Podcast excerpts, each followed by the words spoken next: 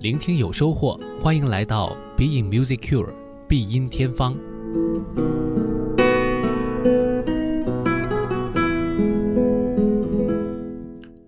Being Music Cure 必音天方，我是顾超。一说到自然，那在历史上的作曲家，我们想肯定非常自然的会想到，一定他们会创作这样的作品。因为大自然是我们现在非常热爱的一个主题，也是我们很多人都希望在音乐或者在艺术品当中听到、看到的。但其实呢，呃，我个人认为这方面的创作并不算特别多。一个呢，是因为很多的作曲家还是把主要的精力放在了人文的这种主题上，他们关注社会或者是关注音乐本身发展的逻辑比较多。真正能够涉及到大自然的，当然也是借物言志啊，托景言志来说作曲家本人的一些情怀，比如对于祖国的热爱，对于山河的眷恋啊，包括对于故乡的回忆等等，或者呢，就是在抒发当下的快乐或者不快乐的这种情绪等等。那么这个呢，往往在音乐当中没有办法具体体现。但是呢，话说回来啊，其实在古典时期。很多作曲家还是挺喜欢写一些和自然有关的主题。今天给大家带来的这部作品呢，我先不说它是否跟主题有关，但是呢，它的标题就叫做《田园》。之前节目当中有介绍过贝多芬的《田园交响曲》，那么今天呢，我要给大家带来的是他的第十五首钢琴奏鸣曲。那这部作品呢，也被称之为《田园奏鸣曲》。那我想首先来听一下这个 D 大调田园奏鸣曲的第一乐章。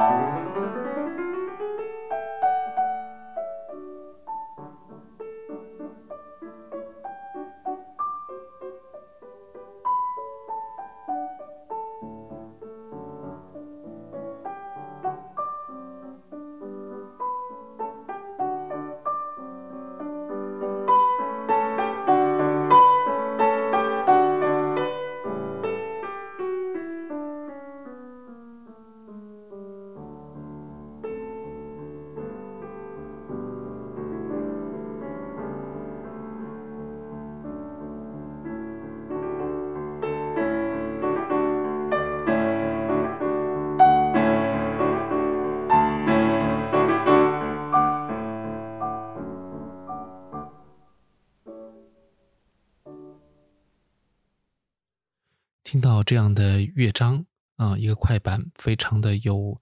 呃音乐上的发响，它的创意是很多的。我们听到了很多好像听起来不那么规则的一些出人意料的音乐安排。那么，即便它是以一种非常古典的方式来呈现，但是呢，呃，在这个乐章当中，我们听到了很多作曲家想要突破常规的这种欲望。我觉得这是非常容易，特别是在一些非常朴素的如打击乐一般敲击的这种节奏当中，听到了贝多芬当时时候的这种音乐上的这种创造性。那我们能把它称之为是和自然有关的作品吗？其实也很难。为什么让大家先听呢？呃，因为可能有的朋友听完以后就会觉得，嗯，这个作品似乎跟呃大自然有关，但事实上呢，这个呃田园这个标题其实相比它的田园交响曲来说，离作品本身是有点远了。那这个呢是几乎纯粹是呃出版商在出版的时候特别添加的这样一个标题，那认为这部作品能够描绘出大自然的一些风光来。那其实主要的原因就是因为当时时候的听众们非常的喜欢和自然有关的作品。那为了能够好卖这个谱子，所以呢把它称之为田园奏鸣曲。但实际上你要说它真的跟田园有什么直接联系就没有了。贝多芬在创作他的田园交响曲的时候，自然是受到了非常多的我们说这个维也纳郊外的农民的生活和呃日常场景当中的一些影响。但是这一部作品，我们只能说贝多芬在日常当中潜移默化的受到大自然的影响，或许也体现在了作品当中。但更多的，我们是去用自己的想象在作品当中寻找情感。那么，我们接下来说不定换一种想象啊，想象一下生活当中其他美好的东西，那说不定就会有别的不同的感觉了。那接下来呢，我们要听到的是这部作品的最后一个乐章。这部作品呢，一共是四个乐章，最后一个乐章是一个回旋曲，也就是说，不断的有一个主题在反复出现的这样一种方式，呃，然后伴随着夹杂着其他的不同的插入的，类似于变奏的感觉啊，这样的去呃写作的。那确实呢，有人也评价说，这个乐章有一些田园风格的这种情绪在里面。那么这个话说回来，和当时的启蒙运动啊，对整个思想的一种冲击都是非常有关联的。回到大自然当中去，去寻找大自然，去崇拜大自然，去寻找自然规律给我们的启发，这个呢，可能是当时时候的一种风尚。而贝多芬也是自觉或不自觉的，在启蒙运动当中获得了很多的养分。呃，我想这是他作品当中天然具有一些自然属性，或者说田园属性的。呃，这样一种表达吧。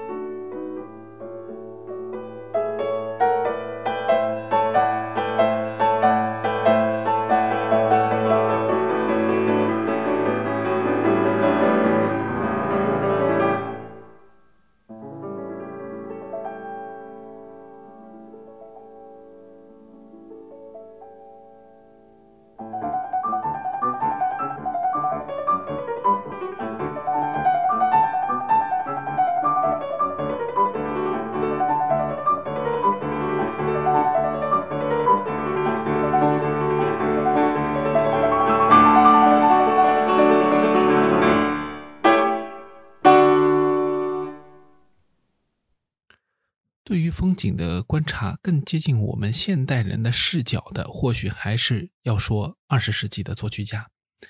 曾经我其实，在其他节目当中，也就是《天方乐坛》了，啊，有跟大家推荐过，呃，John Cage 的作品。那么在当中呢，他有一首非常著名的《风景之中》。那么这个曲子呢，呃，我觉得是真正的从人的内心深处的，呃，这种沉思也好，冥想也好。去对大自然进行了非常深刻的这种体验和知觉，那最后呢化于音乐当中，所以这个曲子呢带有非常强的冥想性，那也能够把人们的思绪带向飘荡到远方，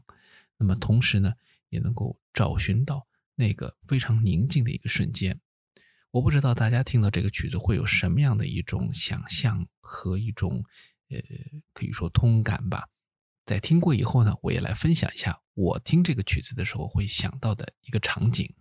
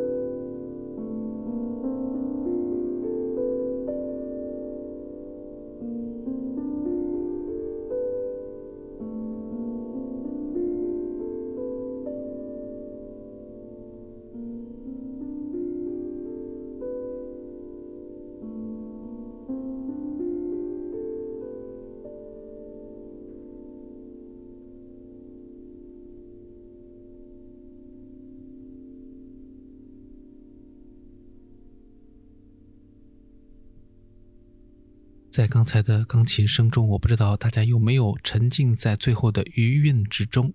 啊，我尽量呢，在这个节目的制作上呢，把音量做了一些提升。那么，希望大家能够感受到这种，呃，演奏家特别重视的演奏效果。好了，我来说说我听这个曲子的想象啊，可能是因为之前我看过一些就是呃多媒体的作品，所以呢，每次听这曲子的时候，我的印象当中就是一个平静的野外的湖面上，这个湖呢可能是蓝色或者紫色的，然后周围呢就有一些杂草，那在这个。水面的当中，当你聚焦到水面的最中间的时候，你看到全是水，而这当中呢，可能有一个涟漪，有一滴水掉在了这个水面上，然后阵阵的波澜就掀起。但是呢，这种波澜非常的平静，平静到以至于你觉得它并不是在动，而是一个静止的状态。因此呢，可以在这个当中不停的去观察它。也可以不停的去观察自己的内心，寻找到